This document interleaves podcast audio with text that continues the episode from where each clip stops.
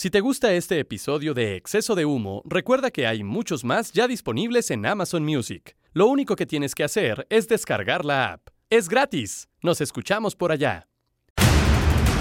Doctor García, esto es Exceso de Humo, un podcast original de Amazon Music. Exactamente, y podrán escuchar los 15 episodios de la primera temporada, ¿sí? Porque sí tuvimos primera temporada en Amazon Music y después ¿qué? A partir de noviembre, la segunda temporada de Exceso de Humo que viene verdaderamente espumosa.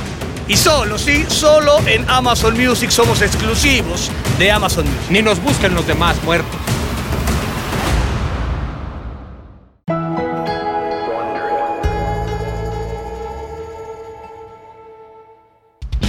Después de unas largas y quizá merecidas vacaciones, los farsantes con gloria regresaron a ponerle duro al marro y al robo en Amazon Music, porque alguien tiene que pagar. En este episodio eligieron a la música como el tema del podcast, pero también hablaron de la prohibición del cigarro, de la mota, del chupe, de las manuelas y de los viajes del Dr. García, que en mes y medio le dio la vuelta al mundo. Y es que esta joya audible se presta para que Martinoli y el Dr. García nos ilustren con toda su sabiduría. Aquí comienza otro magistral episodio de la tercera temporada de Exceso de Humo. Este podcast contiene lenguaje explícito.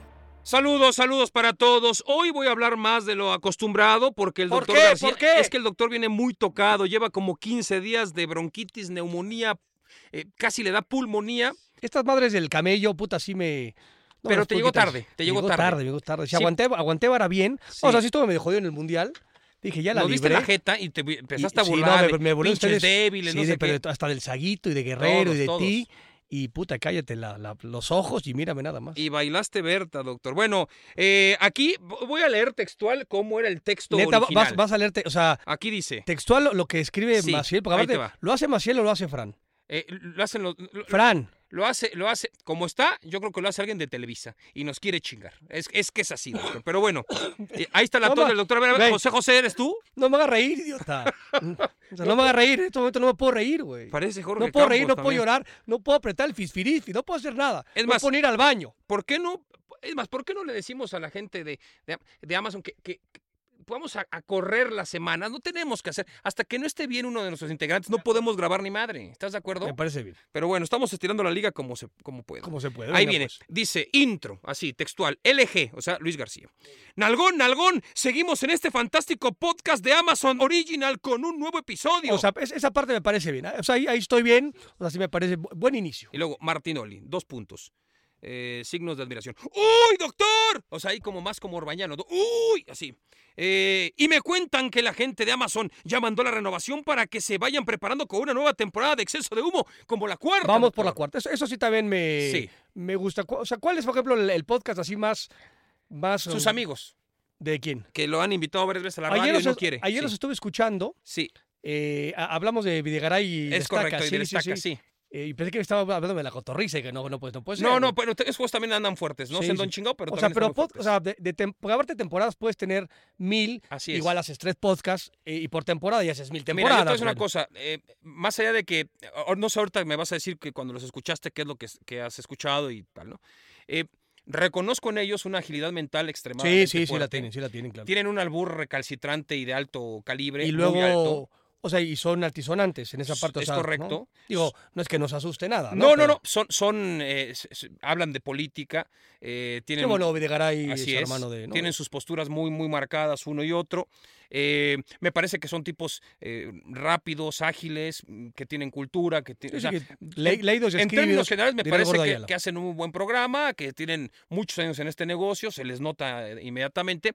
Y, mm, y a pesar de todo ello, doctor, pues bueno, les hacen un... eh, ellos tienen en sus podcasts, hacen... eh, tienen mucha producción. A diferencia de lo que nos pasa a nosotros y a otros tantos podcasts, tienen mucha gente, me imagino, atrás que les dan constantemente y los nutren, no de estos pinches textos de intro, pito, de cualquier cosa que nos dan a nosotros, sino de muchas otras cosas y ellos luego, pues por supuesto, con sus enormes capacidades, pues terminan desarrollando de forma eh, imponente. Sea, aquí estamos, estamos cojos de producción, estamos Sí, cojos de equipo. Si vamos un día a hablar con ellos es para que nos recomienden producción. No, no vamos a hablar nunca con ellos. No, no, bueno, eso es- jodiendo, eso es lo que voy. con ellos. Yo alguna vez me Si lo algún día crucé. nos encontramos, nos Sí. saludaremos cordialmente. Yo lo saludé una vez en Alemania al, al Estaca, le dije, señor. Estaca, ¿cómo le va? se, se le bajó el color, ¿no? Pensó que lo iba a ir a agredir, güey. Se, Le puso dije- hasta- se le puso hasta el pelito cano dije, antes de tengo- tiempo, Mira, güey. yo no tengo un pedo contigo, no hay pedo, o sea, pero digo, no te vayas a cruzar con García tú y el otro cabrón porque sí puede haber pedo. Ahí sí creo que puede haber inconvenientes. Puede haber. Sí, yo- como ya estoy cansadón, pues Sí. ya, este, si los vemos, los saludaremos. ¿Y qué escuchaste, doctor? ¿Los escuchaste No, y o qué sea, pasó? tío, estaban hablando de este tema donde, tío, también noticias como muy atrasadas de los Sí. estos del zorrillos que cayeron ahí en una junta de gobierno. Sí, No, de los mapaches, es- to- todo el mundo corre para todos lados, güey, así ¿no? O es, sea, es correcto. Esa parte Luego brava. tienen sección de deportes que han ido cambiándola de forma constante. Hace tiempo que no los escucho, pero sí luego tienen ciertos personajes bastante resentidos contra nosotros. No me pero digas, bueno, ¿sí? son temas que pasan. Está bien, me parece bien. Entonces, bueno, esos son los que más, eh, más o menos, entonces vamos a ir por ellos. Vamos tras ellos. Así es, vamos, me parece que nos va a costar bastante trabajo, pero y, y más con la producción que tenemos. Y, y creo que también con las ganas que manejamos, porque ya cada día tenemos menos ganas de hacer cosas, doctor, es la verdad, a diferencia de otros, pero bueno. Y luego seguimos, LG. Entonces el 2023 lo estamos arrancando con muy buenas noticias, pero ¿qué te parece si mejor nos vamos con todo y empezamos con el tema de hoy? Eh, Bastante obvio, eso no lo dirías jamás. Sí, no, no, no, no, no. Luego- o sea, estamos arrancando con todo. Y Sí. yo, yo como estoy, puta, yo no he arrancado. O sea, No, penosamente, yo todavía no arranco. No sé si vaya a arrancar, güey. No he arrancado y no sé si lo logras. Y ya estamos casi en, en, en No, güey, abril, doctor. Es lo dice mi vieja, güey. es febrero y yo aquí parezco, güey, ¿no? En, en- en etapa terminal. No, puede ser, doctor. Qué, qué asco de cabrón. Pero bueno, y luego, dice Martinoli dos puntos, signo de interrogación. ¿Qué le parece, doctor, si hablamos, eh, dice, si hablamos música, no de O música? sea, Si hablamos hablamos música. O sea, es un tema de yo, mi nombre How. es Luis, hello, how. Ahora que me eché la serie, me he echado todas las pinches series del ¿Cuál, mundo. doctor? La de Yellowstone, Sí. la de Kevin Costner, que es una es, ese libro vaquero un poquito mejor, eh, eh, decepcionadísimo de Yellowstone. La verdad, todo el mundo me dijo, no, ve, Kevin Costner es un, mal- es un maldito dios. eh, y habla, por supuesto, de esta parte de la. Hay una, viven en una reserva, Sí. en, que aparte de llama Montana. O sea, mierda, ¿dónde está Montana? Y la, la neta, no, tuve que googlear Sí. y ya vi que está, está en frontera con, con Con Canadá. Canadá, sí, al lado sí, de con- North Dakota, doctor. Exactamente, y con, y con Y- Seattle y tal. Ey, y donde estuvo... no me digas, ahí pelando papas en Idaho. pa- En Idaho. ah, sí, exactamente, Maciel, ti- tienes toda razón. Donde una familia lo, Lo, este, lo bautizó. lo violentó. Exactamente, le bauti- le bautizó la papa, la papa frita. En esa época no había tantas este, acusaciones, ¿no? No se acostumbraba. Pero hoy podría No, la verdad, Macías- era, lo de este güey era consentido. Macías, Macías podría incluso hoy, si quiere, levantar un acta allá en Idaho y pues Y empezar a le hacer darán un algunas tierras ahí, junto a Montana y demás cuestiones. Pero. eh, Unos cuantos broncos, entonces, unos caballos. Así se lo va, porque aparte hay una reserva india, ¿no? Parte de la, de la serie se desarrolla, digamos, es parte importantísima de la, de la serie, tiene que ver con una, una reserva india y en donde hablaban así como. ¿Y te este- quieres ir a vivir a Montana? No, no, o sea, aparte dije. Mucho paisaje, yo, doctor. sí me pareció, yo no soy, o sea, desconozco totalmente el tema de, Vaqueros en la montaña. Del tema de vaqueros, ¿no? Del tema de los, de los caballos. Y de pronto hay unas tomas, yo decía la serie, está chingo la serie, pero ya si ya en la hay, hay cinco temporadas, no llega la Sí, quinta. sí. Si ya en la tercera temporada, güey, me pones, o sea, la mitad del capítulo, ah, el primer capítulo era de una hora cuarenta y ya los últimos ya eran de 35, y de esos 35 son el rodeo de estas imágenes Sí. fascinantes de los caballos con, la, con las vaquillas y tal, cómo se, se ponen de frente y hacen y giran Sí. y tal. Y digo, "Oye, pero si son 25 minutos es esta más del rodeo, pues al, se cuenta que la serie nos está faltando un poco de, de paja, pero los, los caballos hermosos, o sea, de estos que brillan. O sea, ¿te eh, sentías en, en los- anuncio de, de cigarros? ya está mejor. O sea, que esas que ahora ya no se puede fumar en ningún lugar. Se acabó la fiesta, no se puede fumar en ningún lugar, ni en terrazas. Estamos muy preocupados que vamos a hacer con la corriente cevichería Nice. A mí me parece bien, doctor, porque yo quería ir Ahora- con mis hijas un viernes a una terraza y no, pues no puedo comer en terraza, cabrón, Porque porque, están- pues no, porque es Ahora para es- fumadores. Sí, está bravo el, el tema, porque ya no, no se puede fumar en ningún lugar, güey. ¿no? Está bien. ¿En dónde, ¿En dónde van? Sí, a mí, a mí vale la, la fuman, pero ¿en dónde pueden fumar los que sí, los que sí todavía fuman? Pues en su casa. O sea, ya no pueden fumar fuera No, de. pues en la calle seguramente, ¿no? Pues te, pues te sales a la calle y fumas. Órale. Sí está bravo el, el- el tema, pero eh, sí, exacto. aparte Tú muchos- preocúpate cuando pongan a que los que chupen no pueden ya chupar en el restaurante ni en la terraza, ni en la calle no se puede. No, pero ya y saben que yo entonces, pues güey, ya te yo la como pelaste. soy este soy así como usted, o sea, solitario, amargo y no pues, tengo dos pinches amigos y no los veo nunca. Pues y yo luego le veo su Instagram y usted está todo el pinche día en eventos sociales, doctor. Eh, hay como que siento no, pero, que no, gol- no- pero golfísticos. Ah, más- más esa golfístico, golfístico. Que ahí se, se puede chupar, pero a las 8 de la mañana está cabrón pe- pedirte un pinche, una cuba doble. Un whisky look. Te saca 8 de la mañana y dices, mierda, o sea, si vas entre cuates está bien, pero no te volteas y dices, chingale, ¿en serio? 8 de la mañana. Sí, sí. Pero este... Hay algunos que sí dicen, mejor ponte a chupar, ¿no? Porque Sí, dices, sí, sí, está esa- inmamable esa este es cabrón. otra. Y a Yo, este- con eso que te gusta que te hablen en la mañana. Yo soy, exacto, me puede cagar. Yo soy este de buró, entonces no tengo ese pedo. Porque si chupe, pues tengo mi pinche whisky de buró. Entonces ahí, Ah, ahí ya. yo podría vivir. Siempre el tema de la fumada, pues también que se joroben, aunque hay una campaña importante de los. De otra vez está, atentamos contra la libertad de la gente que decide desmadrarse los albiolos, como Sí, los tengo yo. El tema es que en el cuando, tema de que por qué me estás estás una- obligando. entiendo, la situación es, pues tú te puedes desmarar lo que tú quieras. El problema es que si tu gusto termina invadiendo al de los ¿Qué, otros, es- qué pasa más? pues está cabrón, porque Sí. hay una madre que se llama humo, que trae putas toxinas y que te termina chingando a ti al lado, güey. Que aparte dicen que es, que, que es peor el, de- el que está al lado que el que fuma. Así es. O sea, lo poco que he leído sobre ese tema, porque pues, me vale más. Esto es como ahora, por ejemplo, el tema de la marihuana en Estados Unidos y en varios países en donde ya se ha legalizado.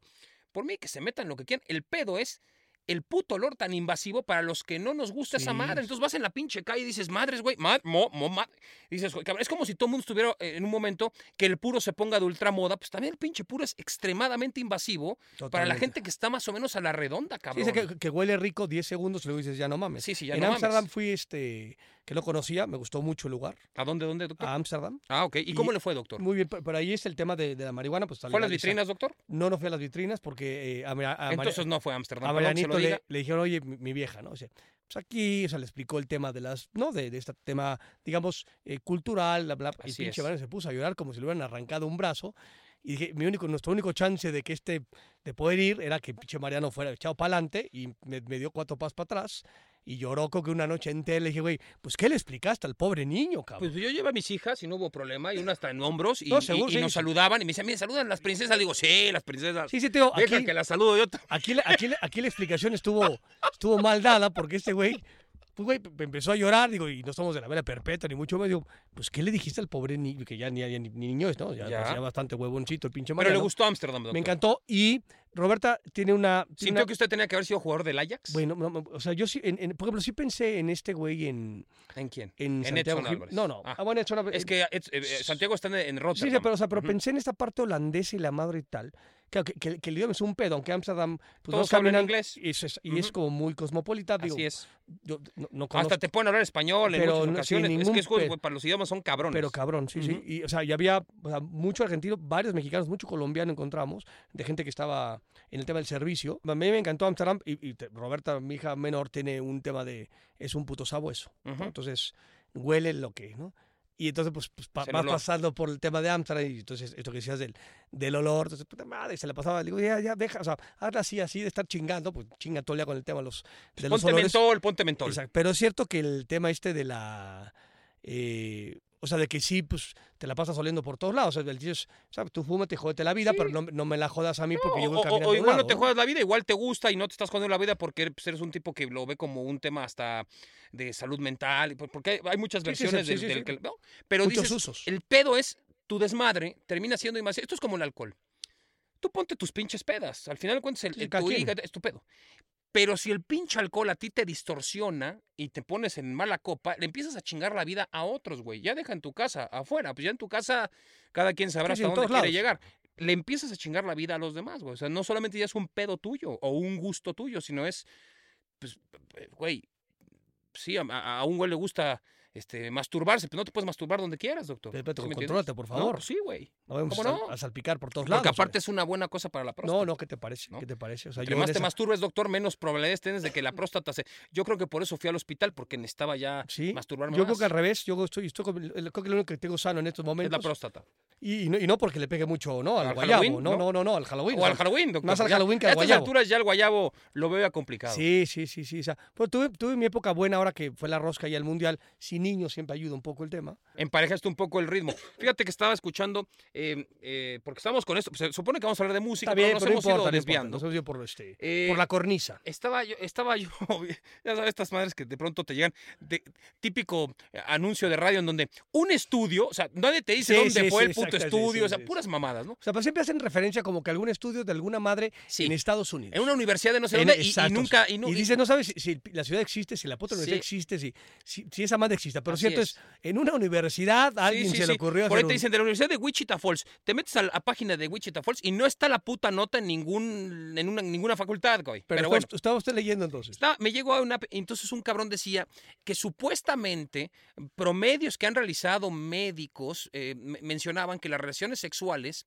eh, la frecuencia de la relación sexual por persona, en cuanto a edades, promedio. O sea, por edades. Sí, entonces decían, Y no tiene que ver con este, con pues, los- luego los segmentan en puta, los es, americanos y canadienses y nórdicos y, y asiáticos y no, este se ve que este era un estudio mucho más chairo porque no fue tan Más general. segmentado. muy bien. Decían, más o menos, imagínate esta mamada. De los 20, en los 20, o sea, tú tienes 19 a 29, ahí, o 18 a 29, supuestamente tu promedio tendría que ser de 350. O sea, una vez, a la se- una vez al día. Una vez al día Una tendrías que día. estar por lo menos echándote un. Entre 20 y 30. ah, ah, sí, un picadilly. Pim. Luego, Ese es promedio, cabrón. según de esto. o sea, güey, pero pa- para el promedio de eso, hay güeyes que se chingan 600. Digo, para que el promedio de 300. Claro, claro, claro. Es lo que. a saber, pero bueno, eso es Ok. lo que se dice. El, el de los 30, de los 29 o 30 a los 39, supuestamente estaba como en 180. O sea, dos por. Dos Así. por puta, o sea, do- o sea, Cada dos días. Cada día es un día. ok. Sí, que Promedio, también hay bravo. que. No. La oficina, todo eso está complicado. Pero bueno, eh, hay otro tipo de estrés. Eso es hasta- o sea, de los Ujú. 30 a los 40. Luego Sí. los 40. De los, de los 39, 40 a los 49, te tienes que echar unos 65, 66. ¿Qué Es estás decir, hablando? uno, uno, ¿A la semana? uno semana o uno cada seis días. Ese me parece un promedio como Son más. 52 semanas al año. ok. uno. Más Y ya- normales. ya, luego de 50 para arriba ya no dieron datos porque yo creo que sí iba a haber, entrar la gente un poco en depresión, pero seguramente habrán sido unos 30, ¿no? Uno cada 15 días. ¿Usted está en promedio? No, la verdad estoy muy abajo, doctor. Sí. ¿Usted está en promedio? Yo tengo 53, o me tocaré el promedio de los. Voy a, voy a bajarme tres años. O sea, de uno cada seis días. No, estoy, estoy bajón. O sea, de pronto, te digo, en Qatar. Tienes tus rachas, tienes tus En rachas. Qatar pues, o sea, le, le pegamos diario, o sea, muy bien. Y eso que estaba yo, o sea, ya está la última parte. Claro, siempre la última parte del mundial, se incrementa la chamba, también se aligera el pedo porque dices, ya, ya va a acabar esta madre, Sí. ya vienen las vacaciones. Y te los emociona, te emociona Sí, sí, sí, de alguna manera dices, Aparte vienen menos- mejores partidos, estás más motivado. sí, vi- viene de bajada el pedo. ¿no? O sea, la última semana del mundial en general es. O sea, no te estás chingando un Gales contra... Sí. O sea, ya, No, ya, no, ya, y- es, ya es un Francia-Inglaterra. Y luego nuestras madres de, de Telcel dormidos en el piso a las 3 de la mañana. O sea, ya habíamos pasado como la parte más. No me recuerde ese tipo de, porque tengo una anécdota muy fuerte con No usted ahí, doctor, cuando estábamos tratando de hacer el programa con Faitelson y con José Ramón. Pero qué anécdota, pendejo. dices, No, pues que- cada quien dormía en un pinche cuarto, por llamarlo de algún cuarto, yo dormía en un puto sillón y usted dormía en, en el en- cuchitril está donde estaban las. Este, la- toda la bodega, props, sí, sí, la sí. bodega con ratas y este y de pronto el doctor, imagínese, Ah, voy, voy claro. a hacer la- la- voy a hacerle el comentario, mire, acabamos un partido, no me, no me diga cuál, No, pero no, no, pero empieza con el día porque el día era mucho más largo. O sea, empezamos a las 7 de la pinche mañana o a las. a- ¿qué- qué- No, pues te despertabas tipo cinco y media, seis, Pa- te y ibas a arrancabas las el- seis y veinte, seis y arrancamos diez. el programa a las 7 de la mañana. ¿Era 7 de la mañana? 7 7 de la mañana. Acabas 7 de la mañana, empezabas ahí, acababas 9 y media. Eh, A las 10 generalmente estábamos desayunando, podría ser en tu cuarto o en el restaurante del hotel. Tipo 10 y media, 11, pues ya estás en tu cuarto, todo esto es hora de Qatar. De pronto de las 11 a las, por lo menos en mi caso, 12 y media, una, pues es cuando yo agarraba eh, eh, jeta. la jeta, el sueño, y luego me podía despertar. Había veces No, no, pero ese, pero ese día era partido de México, que siempre es una moncherga. Cuando es partido de México es una chinga, eh, pero por ejemplo, yo podía dormir hasta las, no sé, 3 de la tarde. Te levantas, comes algo en chinga, porque a las 5 tienes que irte al estadio, porque, o porque el partido era a las, a las 10. Hay que ir 4 o 5 horas antes. Llegamos al estadio, echábamos el pinche dominó en la previa, este, eh, ahí en el, en el estadio. Parecería que no pasa nada, pero son demasiadas horas sin hacer nada, y eso es un pedo que no ayuda una hora de previo en el partido, estás ahí, tal, la pinche adrenalina del juego, le metes con todo, su puta madre, acaba el juego, tal. Acabamos ese día, me acuerdo perfecto, y, y para evitar el, el tumulto, porque nos quedamos mm, 10, 15, 20 minutos más después del partido haciendo eh, enlace, regresamos hacia la zona de prensa, que tiene una zona de comedor bastante pitera, pero pues te puedes chingar un sándwich o una manzana, lo que ¿Pero sea. qué comes? Hay pollo de. No sé, Había un pollo, con curry que estaba bueno. bueno, y mira que a mí el curry no me fascina, pero está bastante Estaba bien. bastante bueno, estaba bastante comible. Sí. Entonces, pues, teníamos nosotros, era 12 de la noche, terminaba el juego, era la una, una y media. Nosotros teníamos enlace con eh, José Ramón y con Faitelson en nuestro estudio, digamos, en el centro de la ciudad, que era un traslado de media hora a, esa- a esas horas o 25 minutos, a las 3 de la mañana. A las 3 de la mañana llegaba, ya estaba Faitelson, pues, terminábamos 3.40, entre que, hey, adiós, adiós. A las 4 de la mañana no nos regresábamos al hotel porque eran otros 20 minutos, te ibas a estar una hora y te nos quedábamos a dormir, no en el estudio, sino abajo del estudio, bajabas unas escaleras y había dos pequeños este, cuartos. Uno en donde había un sillón largo, de donde había una pequeña televisión, donde cuando uno hace los programas, la gente que no está haciendo el programa y que va a entrar a cuadro, pues tiene ahí para sentarse. A descansar y pasar el tiempo hasta que le toque. Y al lado otra bodega. ¿no? En la bodega había cajas, esto, el otro, y había un... O sea, entonces el día, el día era la, o sea, Un esos- colchón. Esos días de México eran puta largos, largos. Entonces estamos con el pinche colchón, un colchón de estos pues, que podrían vender, en- vender en Gualupita, ¿no? Muy, muy Sí, sí, sí. tradicional, tejido a mano, tal, que lo había utilizado el Capi para un tema creo que de Aladino, no sé De qué Aladino, madre, sí, y ahí se quedó tirado. No, no- no se usó más, más cuando yo me echaba ahí. Entonces el doctor dijo, me lo voy a agarrar, porque aparte teníamos a una chica este, árabe afuera de la... eh, Así una- que hablaba, policía, güey. hablaba todo, pues, imagínense si no se, para, para no No, dormir, se acuerdo, sí. hablaban entre ellas dos guardias y entonces escuchaba todo. Entonces, pinche doctor se metió a ese cuarto para escuchar menos. Yo entre que veía el celular, pues me jeteaba una hora. Pues te jeteas, pues evidentemente completamente vestido con la ropa que vas a usar Sí, para el, para, para el para programa. la- o sea, ¿no? Estamos ahí, todos sudados del pinche estadio, tal. Y de pronto a las 6 de la mañana llegaba el productor rojo y a mí me despertaba porque era el primero que encontraba. aparte, o sea, muy, dulce su ¿no? O sea, me decía, que te Deus, tocaba el y único pendejo que me dice Deus, junto con Saguito. Saguito, Saguito, Saguito. sí. Deus, y yo, ¿qué pedo, qué pedo? Ya, ya levántate, porque ya empezaba a llegar, pues, toda nuestra playa de, de comediantes, ¿no? Y todos La los, horda, y los ingenieros, los y- y maquillistas, ¿no? maquillistas, todo el mundo llegaba. Y entonces no querían molestarnos porque yo estaba tirado en el sillón en donde generalmente todo el mundo se Se senta. sentaba. Ya me habla, yo entonces ya me levanto y le digo, y García, le digo, pues García está en el cuarto de allá. Entonces le abrían la puerta, oye, doctor, doctor, así suavecito, ya le hablan. el pie. y Doctor, doctor, ya se levanta este cabrón. Todavía nadie ingresa para hasta que nosotros, pues no sé, medio te peines o te acomodes la- la la- el cuello o lo que sea, te estires, pues para que no te vean hecho tan mierda. gargajos, aventarla ahí, las, las flemas y este tipo de cosas. Y de pronto, yo estoy sentado así, acomodado, metiéndome un zapato, la chingada, y el doctor dice, "Ah", sale del cuarto y dice, "Ah, no mames, Un dios. mira cómo ando. Se me paró el pispiote. ¿Cómo? Traía la verdura, Una erección matutina, porque eso yo soy, yo soy mañanero. No, no sabes qué cosa. Pero O era sea- terrible estar observando que tenía el pantalón eh, totalmente deformado, pero era- una deformación pequeña, ¿no? También hay que decirlo. No, no era, una, no, no era una erupción gigantesca, Siempre, siempre lo he pero, dicho. pero era... A diferencia de Saguito, que siempre miente. O sea, lo mío es. Yo sí tengo un pinche ba- barquillo ahí. O sea, barquillo ahí de medio chiles, ¿no? Que pues ya no navega tanto en el mar, güey, pero pues, a veces sí se me anda hundiendo la pinche barquita de remos, como tal. o sea, pero el pero doctor, estaba yo muy feliz. Dije, no Muy mames, feliz. mírame, güey. el güey durmió dos horas y ya tenía una erección eh, de estas matutinas, la sangre se ve que le bombea todavía. Y, y- y a- y- nos dividía una puerta nada más de que entrara todo el talento de todo, de, de- de- eh, varonil y femenil, O lo que sea. o lo que sea. Y, decíamos, no mames, doctor, no puedes estar con el, con el fierro aquí No vaya a ser las más que armas. se vaya a dar la rebamberembe. Porque ya uno en el mundial, día 20, dice, pues, como dice, juegue, como dicen algo, juegue. Juegue, juegue, Juegue, juegue. No, madre santa. No, bueno, fue terrible, doctor. Pero sigamos con el pinche guion. No O sé sea, por qué llegamos Pero, a este aparte punto muy bien porque estamos a punto de terminar y no hemos hablado del tema de la de música. la música. Que no quiere hablar nadie de la música, No, doctor. no, porque no, aparte sobre- ya usted- sus gustos. Sí, yo no- exacto, sí, y los, los- los hemos, puta, güey, ¿no? Dicho 250 Ya sé veces. que le gusta a usted Yuri, ya sé que le gusta Pero este, ¿sabes que tuve. Estoy yo remembrando cuando eh, pues tenemos un invitado que está vinculado al deporte, al fútbol, pero también está muy vinculado a la música. Le gusta mucho la le gusta música, la mucho eh, y le sabe. eh, a mí me gusta y no le sé. Pero eh, Pogarte es, es un rockero, ya, ya plat- platicamos adelante, más adelante con él, un rockero estos este, empedernido. Yo me acuerdo cuando fui a ver a Sisi Top, Sí. ¿no? O sea, porque claro, yo soy de Arjona y de Yuri, ¿no? Y de, y de Napoleón. Pero tuve, tuve mi época de. O sea, no, no rockero, pero uno de los mejores conciertos que fui a ver en mi vida fue el de Sisi Top, que fue ahí en el Palacio de los, eh, de los Deportes. En donde estos, ¿no? Estos barbones eh, fascinantes cambiaban cada rato de, de guitarras. Hicieron como cuatro o cinco cambios de guitarras sumamente coloridas, fantásticas. Y el último, o sea, pues, o sea, estaba, te hablo, puta, pues no sé si 90 y qué, doctor. noventas cortos, güey. Yo no sé si me había ido a España todavía.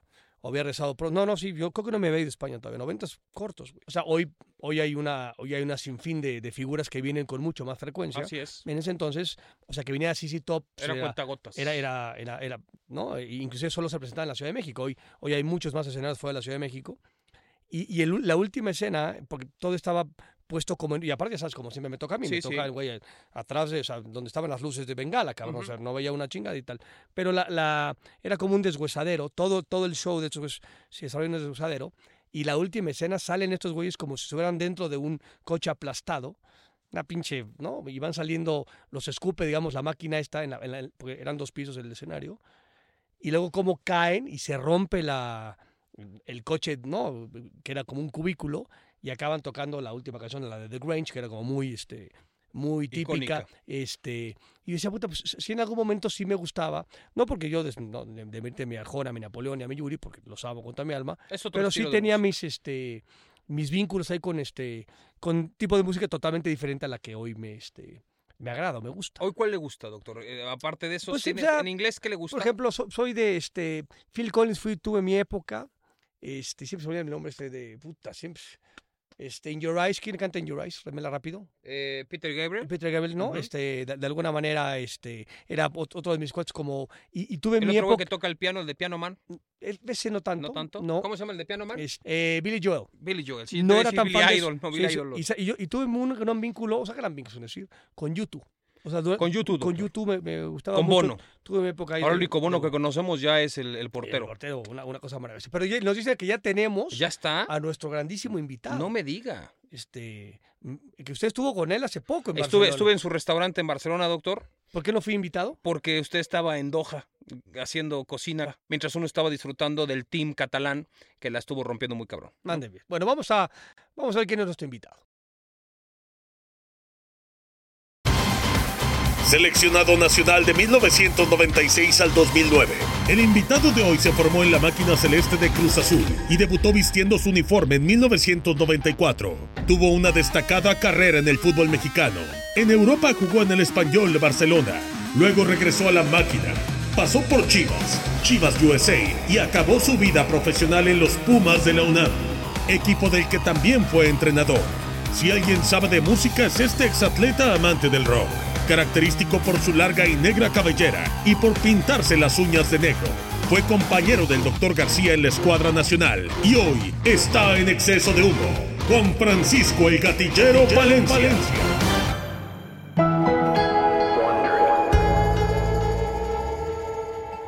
Pues doctor García, hemos llegado al momento cumbre importante del podcast. Está con nosotros, escuche usted bien. Gatillero, No gatillero, no gatillero. Había veces que era girl y luego era perdonó, había de todo. Sí, sí, Pero pinche gatillero. Está el señor Juan Francisco Palencia, cabrón. Mi querísimo Paco, ¿cómo estás? Bienvenido a esta, a esta jerga, a este grandísimo podcast que te decimos de Amazon Music. Muchas gracias, güey. ¿Cómo estás? No, un placer estar con ustedes, Luis. Este, pues un placer. Ya, ya eres doctor, ya eres Ya soy doctor. No doctor. sé cuándo te Y aparte, ya eres por- por doctor, y culpa- me- por culpa me- de me este gusta pendejo- Mucho, me gusta mucho. Sí, por culpa de este pendejo que tengo aquí a mi derecha, que fue el que me, me bautizó, cabrón. Yo pensé que No sabes cómo está facturando desde que se dice doctor, el pendejo vende camisetas, ropa, hace conferencias. Pinche O sea, farsante. Eh, eh, eh, sí facturo la conferencia, pero en las pinches gorras, güey, vendemos tres, güey. Eso Es, un- es una cosa. Oye, mi Paco, ¿cómo estás? E- Esa Bien, madre de gatillero te la, te la puso el, perro, buen- el perro. El perro en aquel golazo eh, en donde nos comimos a los pinches italianos en los Juegos Olímpicos, pim, pim, uno por Sí, cero golazo tuyo, sí, güey, ahí ¿no? estabas. Ahí salió, Ahí, ¿no? estuve, ahí, estuve, ahí estuvimos juntos, sí, y que aparte me agarraste la camiseta y me, me- me metiste un, una, una- casi un jabile duchador, Sí, y me matas contra el córner. Y eso, cabrón, que Pero la alegría se perdona toda. Ah, muy bien. siempre has estado bien mamado. O sea, para tirarte a ti al piso se necesita realmente hacer un pinche, hay un movimiento bravo, güey, ¿no? el ímpetu, el ímpetu y la emoción nos llevó ahí. Bueno, un placer también estar aquí con Martinoli, el señor que, que se comió todo en el restaurante, pero que luego Sí, sí, sí. eh, eh, no quiso pagar. Ah, No, lo es soltar. Juan Francisco. No sabes la cantidad de.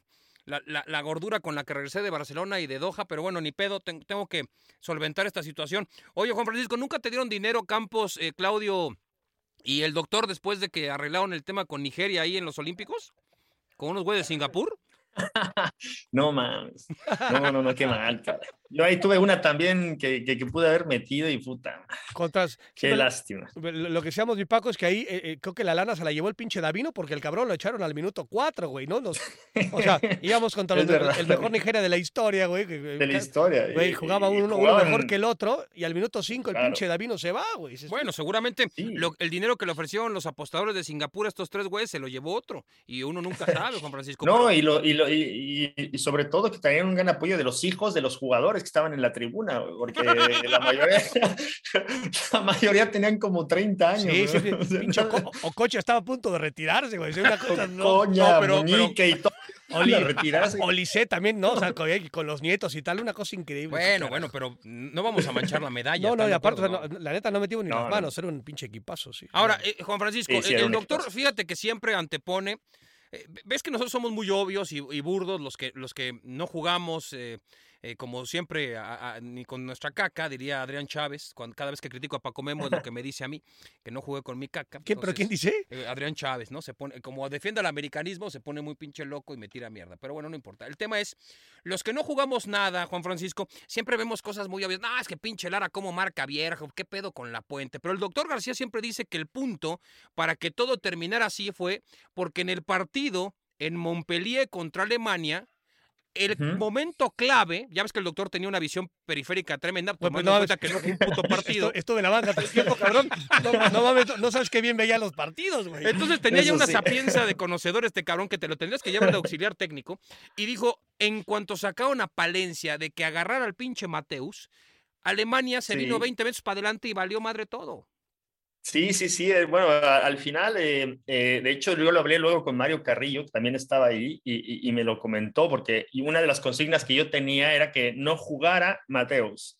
O sea, yo, mi consigna de ese partido era que no jugara. Y luego lo que puedas hacer para arriba, pues bienvenido, pero era que no jugara. Y, y al final eh, eh, quisimos ir por el partido, tal vez para meterme un gol. A lo mejor también ya tenían los cambios un poco eh, pues estudiados y, y mecanizados, ¿no, Luis? Porque justamente a tal minuto salía este jugador y entraba este. Entonces, eh, yo creo que ese fue un- uno de, las, de, de- de los pecados que pudimos tener, ¿no? Pero creo que teníamos controlado el partido.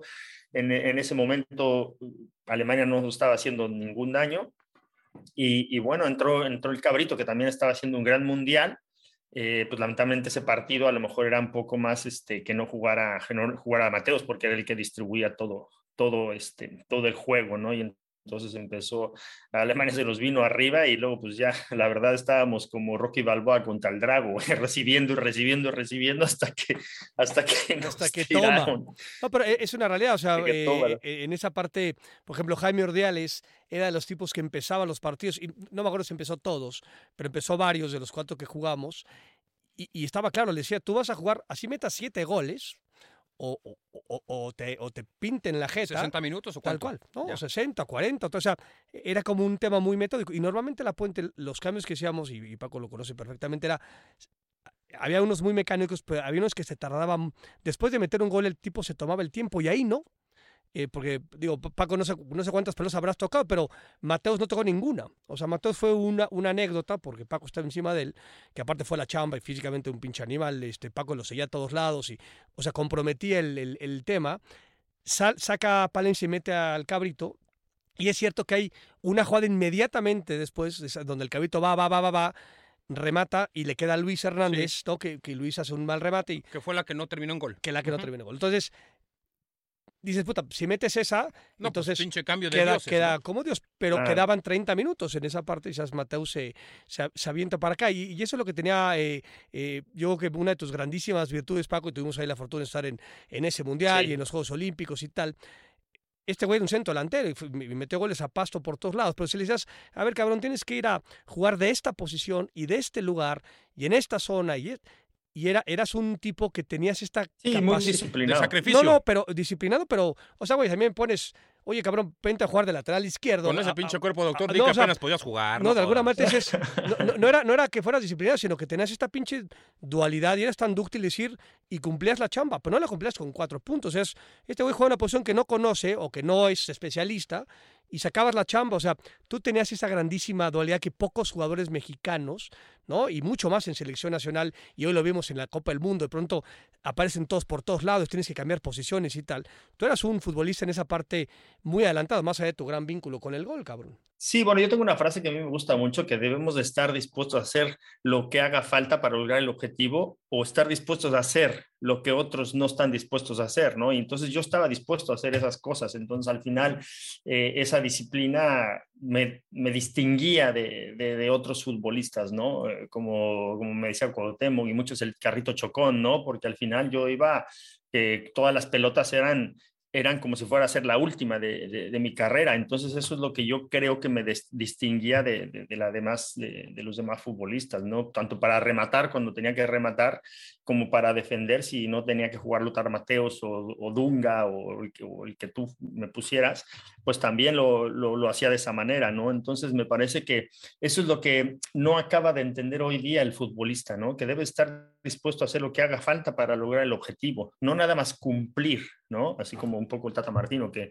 fue un cumplimiento, cumplo y miento, o sea, hizo lo que hizo por, hizo por, por, por ponerla, por llenar la, la, casita con la palomita, ¿no? Entonces, no, eh, debes hacer algo más de lo normal para que te puedas distinguir de los demás, ¿no? Entonces, al final, eh, eh, esa era mi mentalidad y, y bueno, eh, eh, creo que al final me, me, me, alcanzó para hacer una carrera que, que, estoy muy, muy orgulloso de ella. Muy importante, cabrón, en Europa, mundiales, olimpiadas, o sea, se, se dice fácil, ¿no? El campeón en Cruz Azul, o sea, en, en Pumas, o sea, figura en todos lados y aparte con un este, este perfil siempre muy serio, serio muy, sí. muy, estable, muy sobrio, ¿no? Ninguna declaración fuera de sitio, o sea, con, con, una cordura que, yo estoy de acuerdo contigo, hoy, hoy necesitaríamos mucho más Pacos Palincias en todos los sentidos como tal.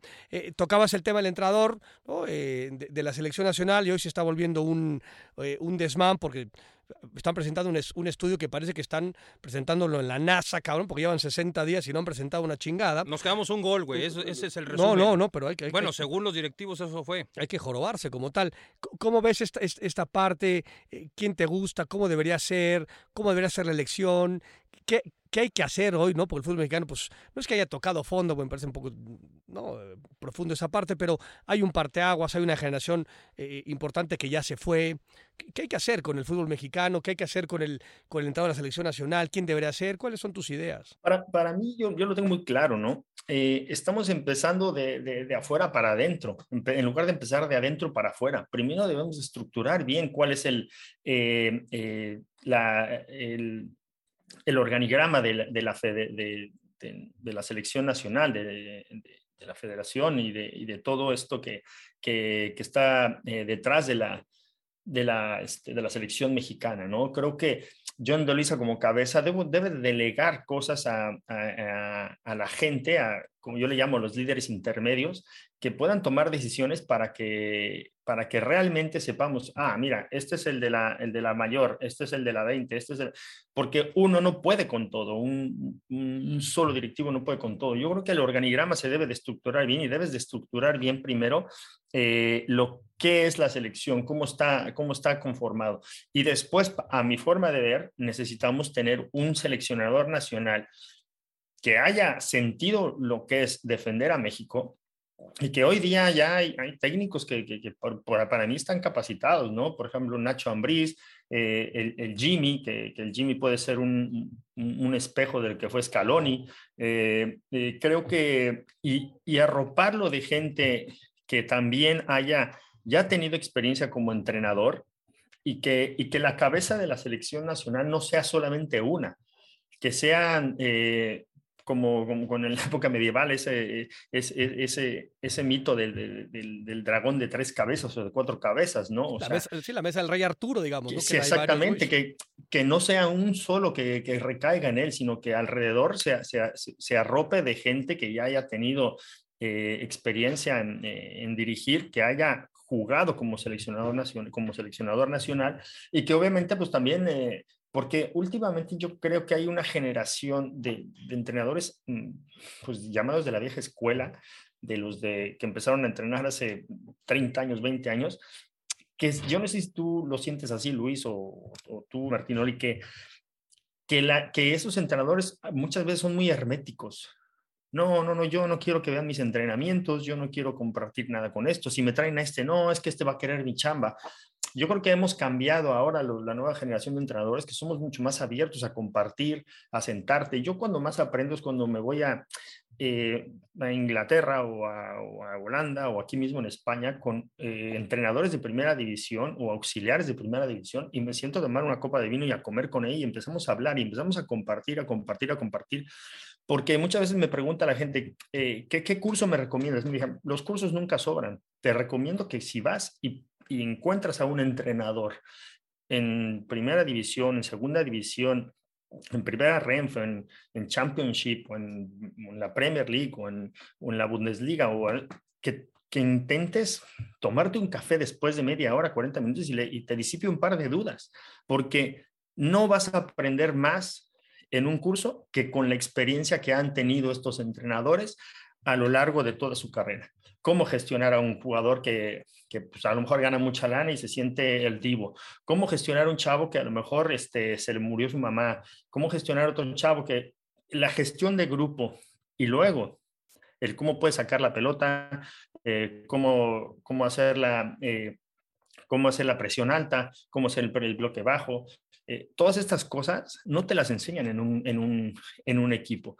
Entonces, me parece que la aportación a un técnico de la selección nacional debe de ser de varias cabezas. Al final, él debe de decidir, no que decidan los de los, que están alrededor le pueden aportar cosas, pero que él decida, pero que realmente sean gente que ha vivido estar ahí, porque no es lo mismo que te represente eh, alguien de otro país y que a lo mejor está en el himno nacional y estás jugando contra su selección, su país, a que tú cantes tu himno nacional y que veas, el que está enfrente me lo voy a comer, ¿no? Entonces, me parece que primero estructurarlo bien y luego elegir a alguien que esté arropado por la demás gente, porque esté abierto a las posibilidades que le dan o a, eh, las sugerencias que le dan los otros que están alrededor de él. Y sobre todo que los jugadores de ahora respeten ese cuerpo técnico, ¿no? O sea, imagínate que está un Rafa Márquez eh, con un Claudio Suárez,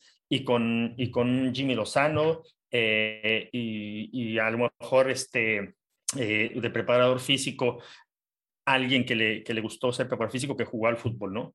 ¿Cómo te ve la selección? ¿Cómo ve la selección? ¿Cómo lo respetaría la prensa a la selección? ¿Cómo lo respetaría todo en lo que es eh, México a esa selección?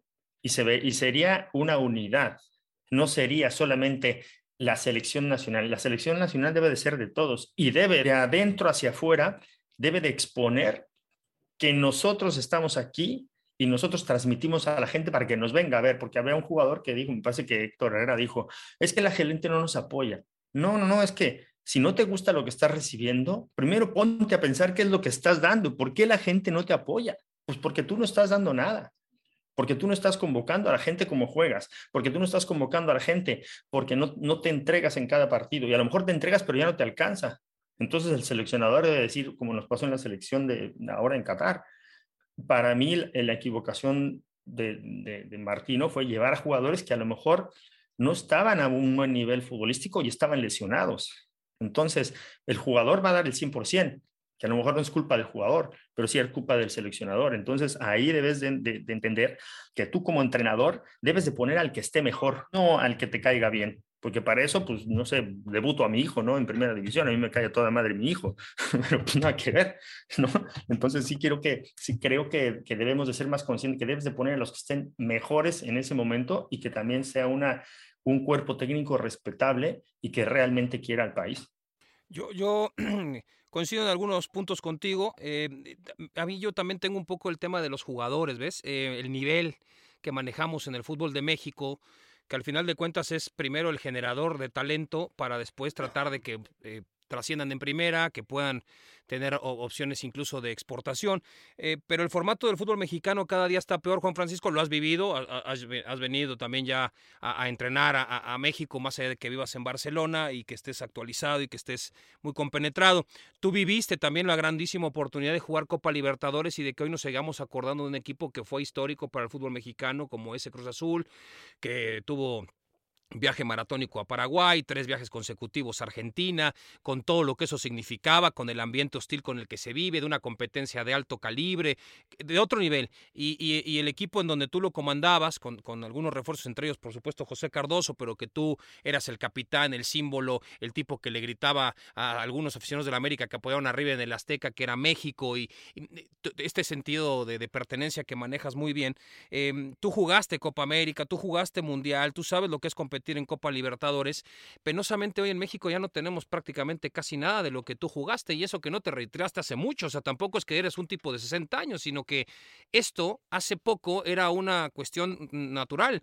En México hay equipos que juegan con tres mexicanos y de los cuales casi ninguno es joven es muy difícil ver talento nuevo que pueda empezar a empujar para que después no tengamos que estar llevando a la convocatoria a los que me funcionaron durante tres años pero que no están en buen momento en la selección.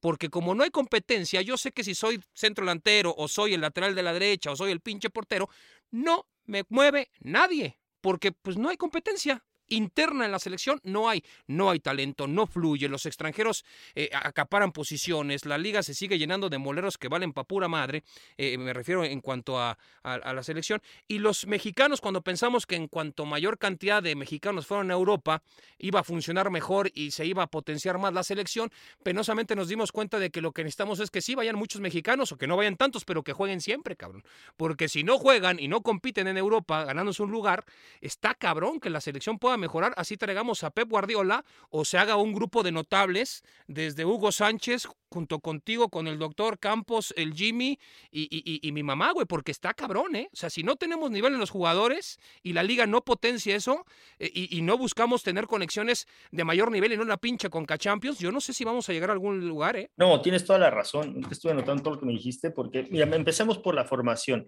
Yo creo que la formación para empezar en México es muy pobre. Eh, y no es casualidad que, el, actual campeón de fútbol mexicano que forma jugadores y que también escautea buenos jugadores, porque este Luis Chávez no salió de Pachuca, pero lo escautearon y lo trajeron para acá. Entonces, ¿qué hace? ¿Qué hace bien Pachuca, el grupo Pachuca? Que forma buenos jugadores, pero también escautea buenos jugadores, mexicanos sobre todo. Entonces, eh, ese modelo de, de equipo me parece que es el que está funcionando.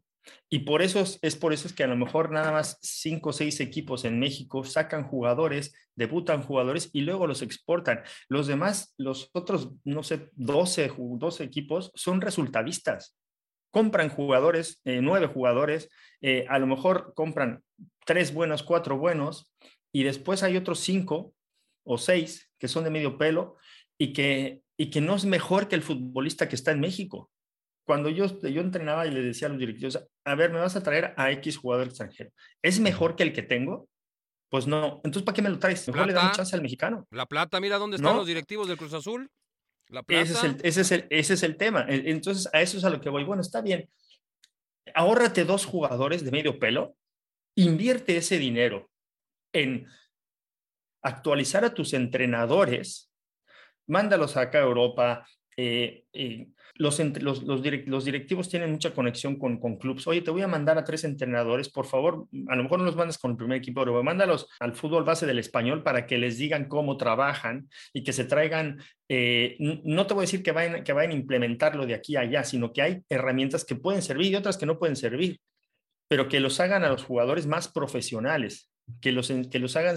Una cosa es ser jugador de fútbol y otra es ser futbolista. Para mí el jugador de fútbol somos nosotros tres que nos podemos a jugar ahora y jugamos al fútbol. Pero el futbolista debe de ser eh, consciente de sus necesidades físicas, consciente de sus necesidades técnicas, consciente de sus necesidades eh, tácticas y físicas.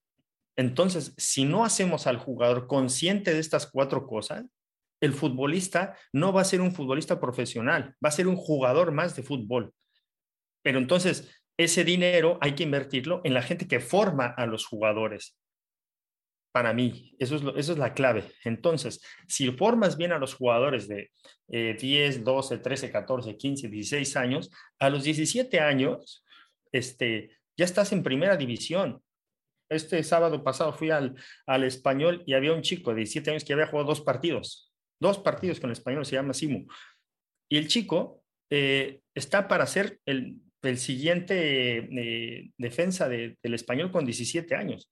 Dime algún jugador de 17 años en México que ya esté casi para jugar en primera división. Hay muy pocos. No, no, no hay. Y los que son. No, no hay. No hay. O sea, no, déjate ¿Pero poco, por qué? no. Porque no se, porque no se, porque no se forman bien. Nos, nos importa más ser resultadistas a empezar a formar a los, a los entrenadores primero para que a los jugadores les llegue una información adecuada y que sean eh, y que hagan todo con la intención de la intención de comer bien, de descansar bien, de entrenar bien, la intención de saber qué me, cómo, cómo me voy a mover para adelante, cómo voy a defender para atrás.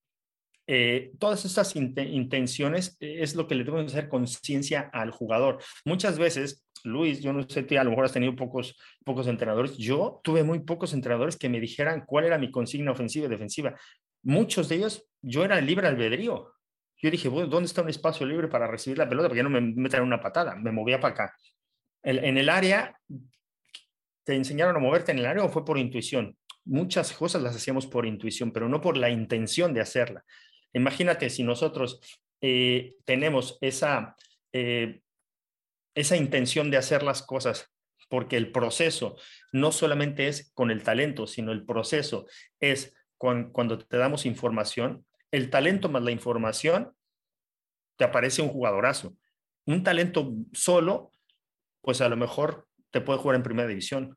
O alguien que tenga solamente la información, pero sin talento tampoco juega en primera división. Entonces, una de mis consignas es, el talento hay en todo el mundo, es darle la información al jugador, hacerlo consciente de, del tema físico, del tema técnico, del tema táctico, y obviamente en lo mental lo vas trabajando, pero que sean conscientes de por qué lo están haciendo y para qué lo están haciendo.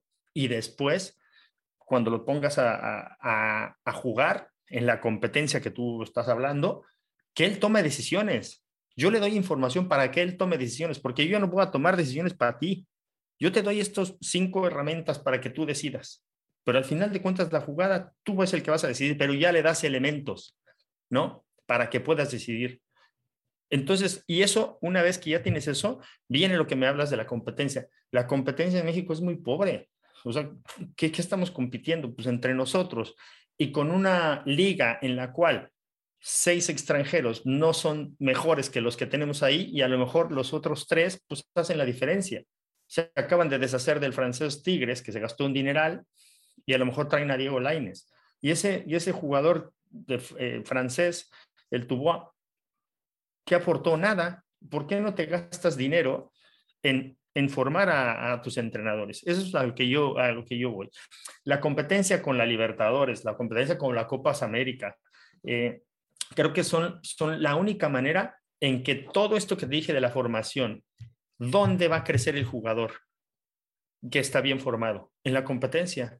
Porque puedes entrenar muy bien, puedes entrenar mar maravillosamente, pero si no compites, no lo llevas a una realidad de partido. Y ahí es donde nosotros crecemos, cuando estamos, salimos de esa zona que es, que es familiar, de esa zona eh, que estamos adaptados a ella, de un entrenamiento. Luis, ¿cuánta gente tú veías entrenar de poca madre? Llegaba el partido y no pasaba nada. Entonces, en la competencia, en la competencia es donde realmente vemos si todo lo que estamos haciendo de la formación es esa es la prueba final de, de, cada semana. Y si no tenemos una competencia alta, me refiero al, a la Copa América, a la Copa Libertadores, que, que, creo que eran unas competencias envidiables, y esas, esas tonterías. Ay, que fuimos a jugar a Estados Unidos a mitad de semana y venimos y estábamos cansados. Ni madres, porque yo lo viví y yo sí que lo puedo decir. Nos chingábamos 12 horas el domingo, llegábamos el lunes allá, descansábamos el lunes en la tarde, el martes y jugábamos el miércoles Libertadores, jugábamos, nos dejábamos la piel y después regresábamos el jueves o viernes para jugar el domingo otra vez y no llegabas cansado. ¿Por qué? Porque te gustaba, porque estabas entregado a la profesión, te dejabas de tonterías de que, ay, estoy cansado. Oye, pues si reviento, reviento, ya está, no, no pasa nada, pero nada de que estoy cansado. Y entonces, todas estas experiencias eh, este valorar que nosotros jugábamos esa Copa Libertadores porque no sabíamos cuándo carajo íbamos a volver a jugar otra Copa Libertadores. Entonces, debemos de ser conscientes de que el hoy es importante. El hoy es importante. Le gusta o no le gusta a la gente. Si el hoy te da la vida, te da para mañana ser mejor. y que cada día que tú pasa seas mejor. Y esa yo le llamo una mejora continua, ¿no? Porque si no, estás muerto, incluso como entrenador. Entonces, eso que va creando cuando estás formado en un club y estás compitiendo, te da un sentido de identidad con el mismo club. Entonces, cuando tú juegas con, un, con, con una identidad, un sentido de pertenencia, porque aquí me formaron, aquí estoy compitiendo, pues abrazas a la selección, abrazas a tu club y no te quieres ir de ahí. Pero bueno, si te debes de ir, te vas preparado. Pasando a lo segundo que lo decías en Europa. ¿Cuántos jugadores han venido aquí a Europa, pero no ha pasado nada? No porque juegues en Europa, quiere decir, bueno, más bien porque estés en Europa, porque muchos no juegan, quiere decir que debes de ir a la selección. No. Por ejemplo, yo te digo, un chico, Jorge Sánchez, estaba en el Ajax. Y la verdad, a mí me daba miedo cuando jugaba la selección ahora en, en, el Mundial, porque eh, corría eh, ahí al libre albedrío y luego nos agarraban eh, para los contragolpes fatal. Y decías, ¿en serio está en el Ajax? ¿Cómo llegó este chico al Ajax? No, no está ni bien formado. El Diego Laines, que tiene un talento excepcional, pero vino al Betis y yo creo que ahí se, se, equivoca él o su gente de representación o no sé quién, de irse al Betis. El Betis hay pura gente ya formada. Aquí en Europa cuando llegas, y tú no me vas a dejar mentir, Luis, aquí llegas y te dan una semana para que te adaptes, no te dan más. Y si no juegas bien, chao pescado, el que viene, el que sigue. Aquí no te dan chance de, adaptarte como en México. Ay, es que lleva tres meses de adaptación. Madres, aquí o te adaptas a la semana o ya estás fuera, o ya no juegas, o ya ni estás convocado. Entonces, por eso eh, inicié con la formación. Debemos de formar mejores jugadores si queremos llevar a la gente a la selección y exportarlos y que vengan aquí y nos representen como realmente deben de, representarnos eh, a, nivel internacional. Yo creo que eh, en la época, a si me voy a, voy a hablar como taxista viejo, no, en nuestra época, ya sabes, que realmente había un sentido de pertenencia para el, con el club y sobre todo para el fútbol. Te dejabas la piel para lo que fuera. Y yo con Luis compartimos. ¿Cuántos, cuánto, tiempo nos comimos en, Europa, Luis, antes del, Mundial? Un mes. Sí, sí, y hasta más, sí, sí, de acuerdo. Y, nadie rechistaba, y hasta más porque primero nos llevaron a Vándaro y luego antes a Sudamérica una, a jugar contra Chile y, Boca, que nos pintaron la cara. la, U de Chile metió tres y no, seis, y creo que Boca tres, sí, sí. Y de ahí la Puente se dijo, o, me largo, me van a quitar el puesto. Nos fuimos exactamente como mes y medio antes de, de iniciar el Mundial, sí. Y nadie rechistaba. Sí, hubo ahí anécdotas de que, de que tres arañazos de niñas por, por, por, tonterías, ¿no? Pero nadie rechistaba, te parabas a entrenar, te parabas a eso y no decía nadie nada. Ahora mucha gente se queja, ay, es que jugamos muchos partidos. Oye, güey, entonces, ¿para qué eres futbolista? Yo pues, para mí sería feliz jugar esta semana y fin de semana. jugar, cabrón, ¿no? Claro, claro, pero lo que no quieres es entrenar, güey. Lo que quieres es jugar. claro, exactamente. Sí, al final sí. La, situación eh, es que eh, en México yo creo que ya llegamos a, una, a un momento que es bien complicado porque es, ya necesito que el resultado lo tenga yo el próximo martes. Y está claro que con todo lo que he hecho, pues el próximo martes es dentro de cinco años, o sea, pues estoy siendo un número mucho más largo. Es, hoy hay una necesidad de inmediatez en el tema del resultado, del de que México haga lo que hizo Marruecos o este o Turquía o, Corea en 2012 exactamente o que los eh, o sea, o que los equipos mexicanos de pronto regresan a Libertadores y compitan como lo hacían ustedes, y eso no va a pasar. O sea, vamos a tener que estar varios años en esto que dices tú, en cómo vamos a volver, ¿no? y vamos, me, incluyo, aunque no tenga por qué estar incluido, en cómo van a reconstruir la casa. La casa se cayó a pedazos. La casa no tiene cimientos. Una cosa es que yo quiero entrar a una casa con, ya con un comedor y una sala y un cuarto y tal, y la tele hecha y a toda madre. Hoy hay que reconstruir la casa. La verdad que no sé si no saben ni por dónde reconstruirla y creen que la van a reconstruir de hoy para mañana. Esa es la grandísima bronca. Estos güeyes van a querer que esto que tú mencionabas, que me parece Campos alguna vez lo mencionó también, es y, Cristian antes de eh, antes de que entraras aquí al podcast también lo decía del tema este de Scaloni, tú lo mencionabas, es, es Scaloni desde un perfil que tiene que ver con muchas circunstancias para que él aparezca y luego rodeado por tres animales exmundialistas, eh, argentinos, ¿no? ganadores, cada quien con personalidades totalmente diferentes. Exactamente. Aymar, el, el- el artista, Samuel, el que te comía la, la- la- y, este, y Ayala, desde un lugar jerárquico que nada más se plantaba y decías, mamita querida. Y, y, y, ahí- y a partir, claro, o sea, replicar el, el- el modelo de Argentina está muy bravo. Tienes a Messi, Messi México nunca va a tener a Messi, pero quita a Messi el escenario y tienes siete, ocho tipos, vimos a McAllister, ya De Paul, ya Fernández, o sea, futbolistas con, con grandes capacidades, pero eh, unidos bajo una, una ideología. Y, y Argentina, pues puta madre, ¿cuánto tiempo pasó para que fuera campeón del mundo? No porque México vaya a ser campeón del mundo, pero pasaron un chingamadral de años. Y aquí en México creemos que el Mundial que viene, en 2026, ahora que se nombre al que, al que se mencione, que se nombre ese entrenador, que uno no sabe quién va a ser, que vamos a ser campeones del mundo en- en México. Y, y van a salir, como tú, de, de la nada, de la cloaca, chavitos de 17 años que van a debutar. Pues no, güey, no van a debutar ninguno de 17 años porque ningún club, No. ni el Pachuca, porque esto que dices de Luis Chávez, que es una gran... Lo, lo que es Santos, me parece, Pachuca, Atlas le echa, Sí. le echa ganas en ese sentido. Luis Chávez tiene 26 años, cabrón. Tiene Sí, claro. 26 años. Eh, Carlos Acevedo, que uno supondría, otra vez yo desconozco, pero uno supondría que Carlos Acevedo es el más adelantado 26 de los también. porteros, tiene 26, cabrón. Sí, sí, O sí, sea, tienes razón. eh, Tienes entonces- toda la razón. Hay, hay un tema de quiero inmediatez y con los que me voy a tener que, que, que abrazar, son, ya son chavos de 26, 27 Se supone años. o sea, que- que en, el, en el caso del Mundial es en tres años y medio.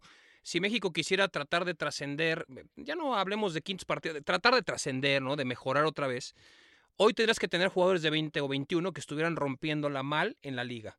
Para que cuando Claro. sea el Mundial tengan 24 años. Porque Enzo Fernández y McAllister tienen 23 años, cabrón. O sea, no, no son güeyes que tienen 28 años y que de pronto un día no, dijeron. ¿dónde? eh, No, no, fueron, o sea, so- son jugadores que tienen una edad, eh, digamos, pues bastante juvenil dentro de lo que cabe para ser jugador importante.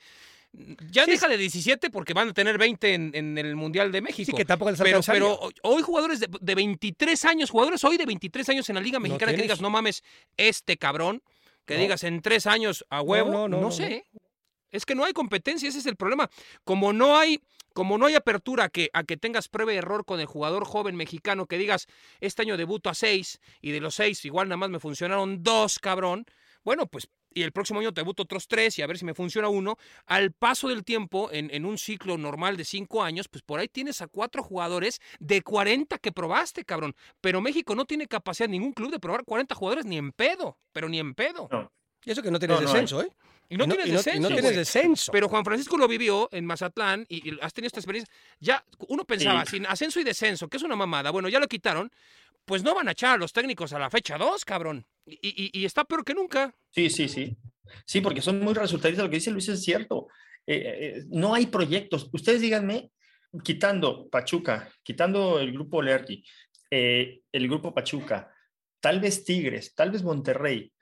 eh, Sí, que, el- ahí que el, Cruz Azul- que el proyecto de Cruz- estos dos equipos No hay. juega desde otro sitio, que, que también es muy válido. O sea, Exactamente. si yo tengo un platal y puedo gastarme, pagar 11 millones Sí, de no te dólares debutan un pinche jugador. por Gorrearán. Pero es lo mismo, pero no te debutan No, jugadores. no, no, cabrón. ni, ni cerca, estoy de acuerdo. O sea, pero es, ellos deciden, o sea, nadie les puede exigir desde otro sitio. No, no, yo no voy a criticar a Tigres y a Monterrey porque tengan mucha plata.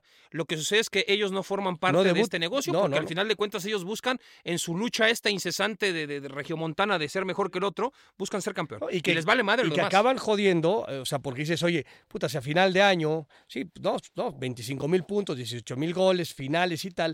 ¿Y cuántos pinches futbolistas mexicanos tienes? Deja tú en la mayor. Tienes en la sub-20, en la sub-17. O sea, Tigres jugó con nueve, un partido de liguilla con nueve extranjeros, Luis, no mames. Y Alineó nueve y tiene- y extranjeros, cabrón. tienen, y tienen buenas fuerzas básicas, ¿eh? el Tigre sobre todo. O sea, está jugando un chico que se llama Garza, ¿no? Sí, Me Garza, parece el lateral, lateral. derecho. Es, es el único que dices, oye, bueno, ¿pero por qué? Porque si tú te pones a ver, Cruz Azul no tiene laterales, Chivas no tiene laterales.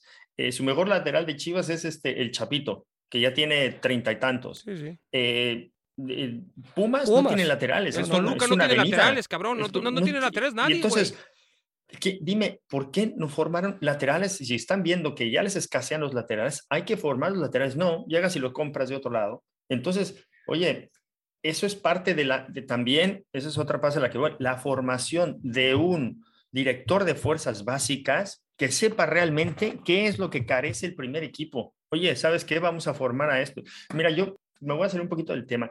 eh, yo creo que hoy día el fútbol se está encaminando a ir, por lo que he hablado con un amigo que, es el segundo entrenador del Chelsea, que estaba en el Brighton antes, eh, con gente del Bayern, y, coincidimos cuando nos hemos sentado que el fútbol cada día debe de ser un poco más entrenado por líneas. o sea, no nada más entrenar, ay, el, espacio reducido, el tiro a gol y, un doble de área. No, güey.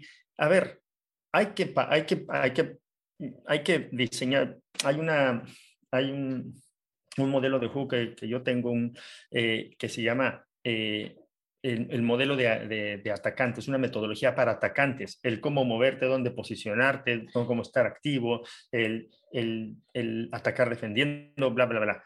Luego también hay uno para defensa, para medios.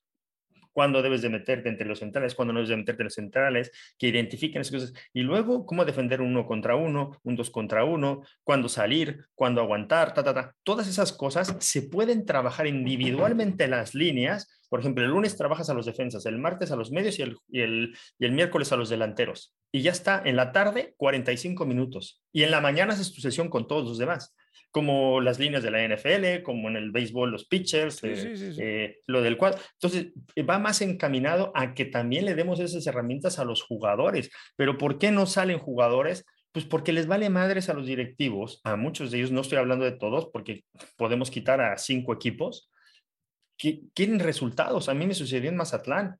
En serio, a los ocho partidos, tu proyecto estaba, está, se, se está tambaleando cuando, cuando no teníamos, pues tú, tú, ustedes fueron a Mazatlán, no teníamos dónde entrenar, no teníamos ciudad deportiva, no teníamos vestidores cuando llegamos. La cancha era un festival, el estadio no, no podía entrar gente, menos mal que era la pandemia. Tú, si no tienes esas materias primas, ¿cómo, ¿cómo quieres que el jugador se enfoque al 100% en un entrenamiento. Ah, ahora, ve lo que es, lo que es Pachuca. Pachuca tú llegas, desayunas, ¿eh? tienes charlas, tienes este para entrenar, tienes el, los, canchas, sí, sí, sí. tienes un montón de canchas. Pues no es casualidad que ese equipo sea campeón y que esté bien y que siga sacando jugadores y siga exportando jugadores comparado con otros que no los tienen. Y, que, y aparte no es de que no los tengan, ni les interesa Luis Martín, no, ni les interesa. No, es que no les va a interesar, no. no. va por otro lado. no les va a interesar. no les interesa y no saben tampoco cómo. No, no, tampoco. Que ese es otro tema. O sea. Eso es lo, a mí lo más preocupante es eso, que no les interesa y si les llegara a interesar, no, no se informan el cómo pueden, pueden hacerlo. Eso es a mí lo más preocupante, Mico. Mi hijo aquí tiene 11 años y ya me sabe hacer fijar, ya me sabe separarme, ya, y digo, ¿en serio? El mocoso tiene 11 años y, le digo, ¿de verdad? Y yo llegué a enseñar esas cosas en primera división, te lo prometo. Le decía a uno, oye, mira, vamos a hacer esto, y se me quedan viendo. Dije, ¿no sabes qué es esto? Ah? No. Dije, bueno, vamos a hacerlo, no pasa nada.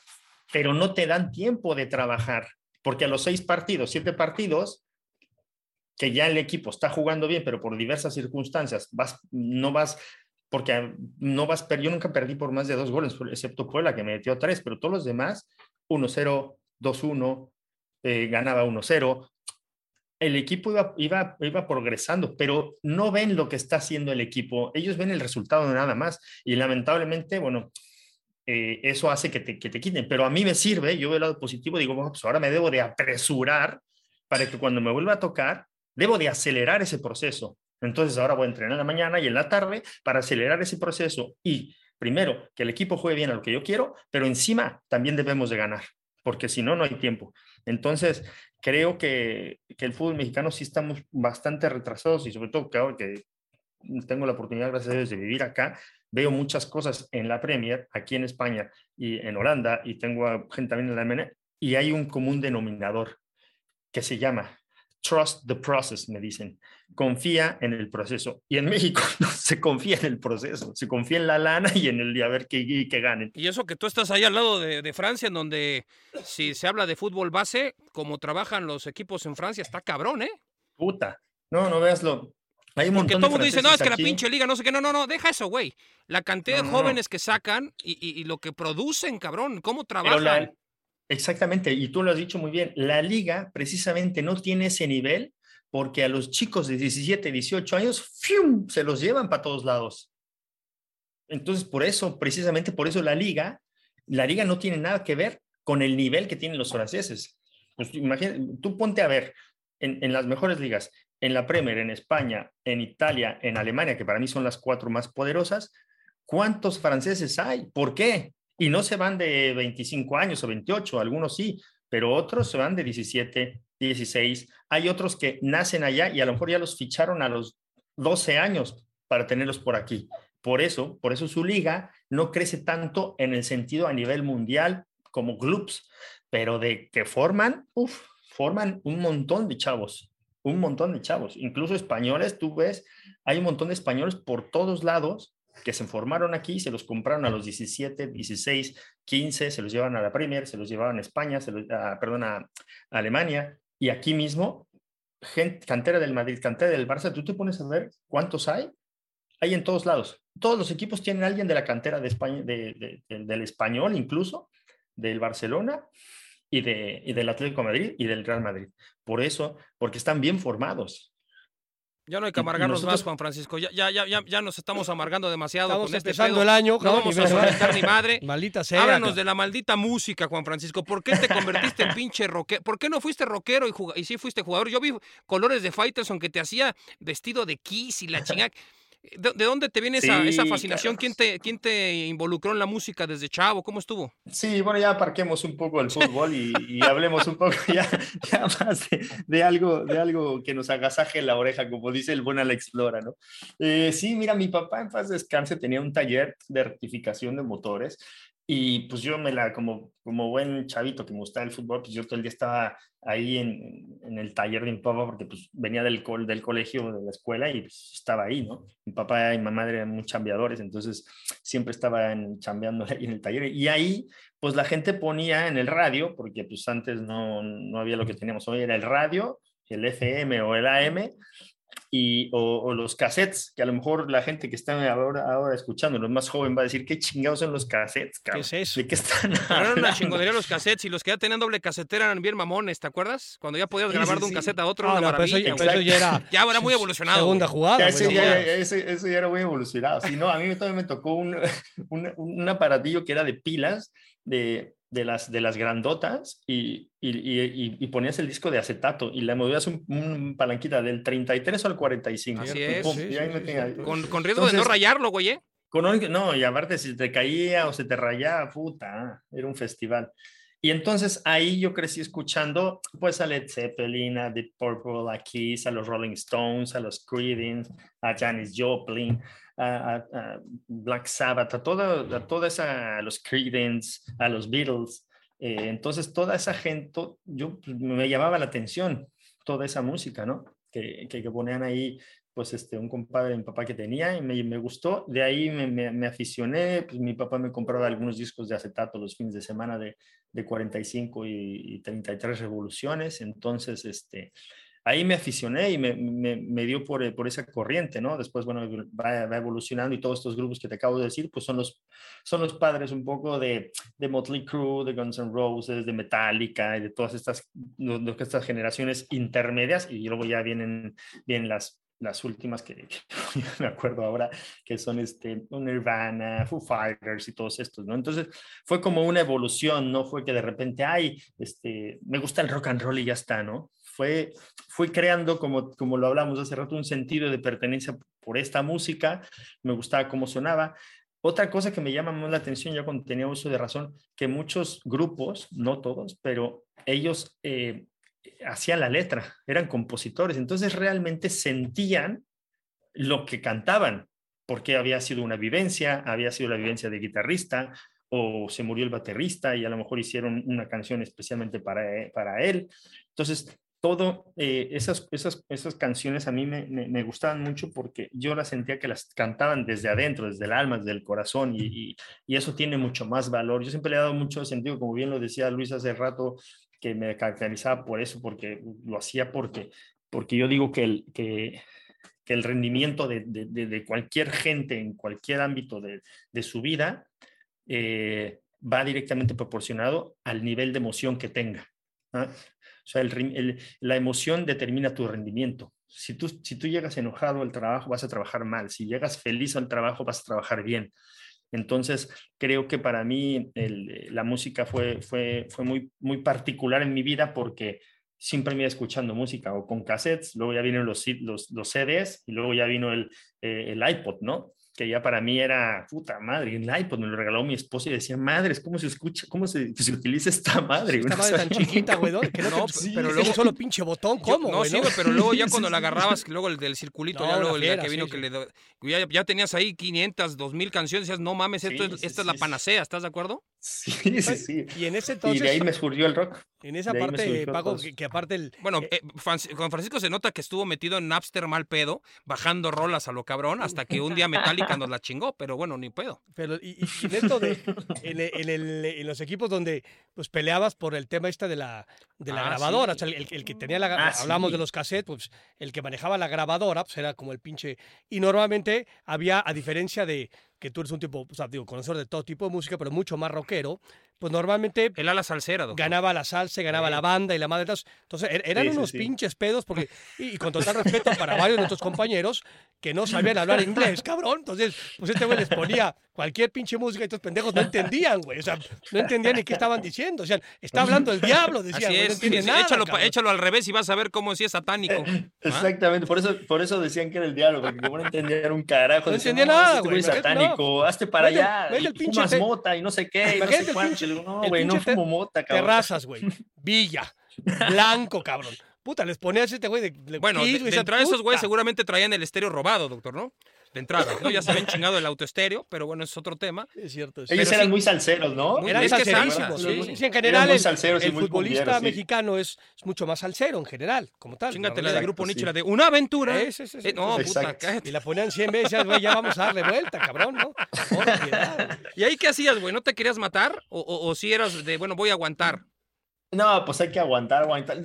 Lo, que pasa ya cuando ya vas creciendo y ya tienes un poco más de jerarquía en el, en el, en el, en el equipo, intentas eh, pues hacerle, decíamos, a ver, ya, que habían aparecido los, CD, los CDs, decíamos, a ver, güey, vamos a grabar un CD, güey, pues vamos a poner una salsa, una cumbia, una ranchera, una de rock, una de techno, y todo el mundo va a quedar feliz, güey. ¿No? Entonces intentábamos así que pusiéramos dos y dos, dos, dos, dos y dos para que no, para que no fuera este tan monótono todo, ¿no? Porque porque si no, al final de cuentas, pues no te vas a comer lo que le gustan a cinco.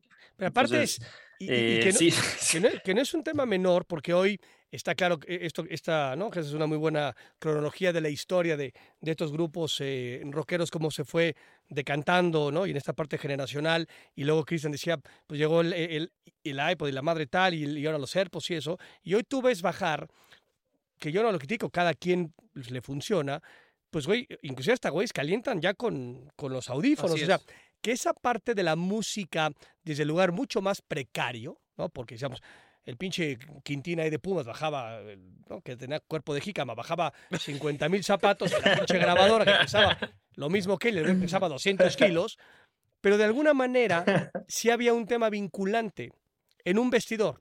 no, sé si pasaba en una oficina, lo que sea, pero en un vestidor, el tema de la música sí era, era vinculante. Aparte es muy fuerte como la ponen, cabrón. Totalmente. Entonces, y hoy también que tiene que ver con un tema de cómo me preparo yo personalmente, pues todo el mundo ya baja con los audífonos y tal. Entonces hay...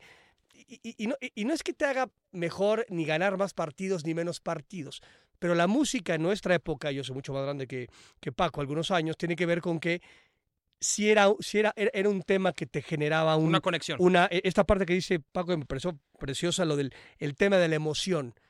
Porque todo el mundo estábamos escuchando lo mismo. Emputado, no tal, pero todo el mundo tarareaba. O sea, había un tema de unión. Y luego salíamos y la cagamos. Una sinergia. Y perdíamos 8-0. ¿no? no tenía nada que ver. Pero sí era un tema importante. Hoy insisto, pues ya está totalmente todo independizado, ¿no? La verdad, la música, te, igual aunque no te, te, gustara, luego de repente dices, ¿tú qué haces cantando esa salsa? Güey, pues la he escuchado Sí, no sé, mames. 400 veces, güey. Ni modo que no me la aprenda, güey. Pues ya hay que claro. incorporarse al grupo, cabrón. No, no, no me voy a ponerme a quejar, ¿no? Entonces, este, y, y entonces eso crea un vínculo, como, como te digo. Entonces, y, y también es parte de, la, de, de que crees una identidad con el equipo y que, y que vayas creando esos lazos y esa unión, que al final de cuentas, cuando sales a la cancha, pues quieras o no, me dices, ah, este güey estuvo cantando mi salsa, ah, le voy a echar la mano porque lo están encarando. Pues bueno, va. Entonces, sí creo que, que, que la música une, une muchísimo y sobre todo que también te ayuda a, a, a relajar, eh, porque mucha gente llega muy tensa a algún partido, ¿no? Luis, o sea, la verdad que Sí, sí. tú, tú por ejemplo, Cristian, me, me, me, comentaban el otro día un interés, me decía, ¿y cuál es la, eh, el recuerdo que tienes tú de, de, del Mundial? Dije, mira, yo cuando inicié mi primer partido del Mundial,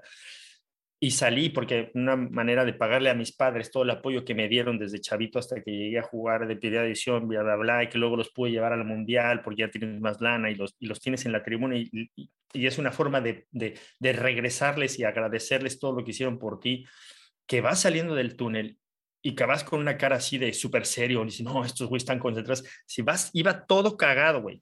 Todos íbamos cagados, todos vas cagado, pero, pero tienes una cara de serio. Todo eso, a lo mejor la música en el vestidor no te permite que estés todo cagado desde que bajas del autobús hasta que sales. Entonces te permite un poco relajarte, un poco centrarte en lo que debes hacer, eh, te guía un poco a, la emoción de, de, que esa emoción la saques hasta que estás dentro de la cancha, ¿no? Sí, un distractor Entonces, también. Un distractor total, pero, pero yo creo que la música hace un papel muy, muy importante y sobre todo no, no nada más en la vida del futbolista, yo creo que cualquiera que tiene un problema, escucha música y o lo, lo motiva o, o, lo ayuda a, a hacer una higiene mental de todo lo que está pasando en ese momento y después de que acaba la canción a lo mejor ves diferente y tienes una, una diferente perspectiva de lo que del problema que estás pasando y, y, te ayuda entonces para mí yo creo que la música siempre ha sido un aliado en mi, en mi carrera y lo sigue siendo Hablamos de los acetatos y de pronto hoy ya se habla de playlist, ¿no? Y de este desmadre.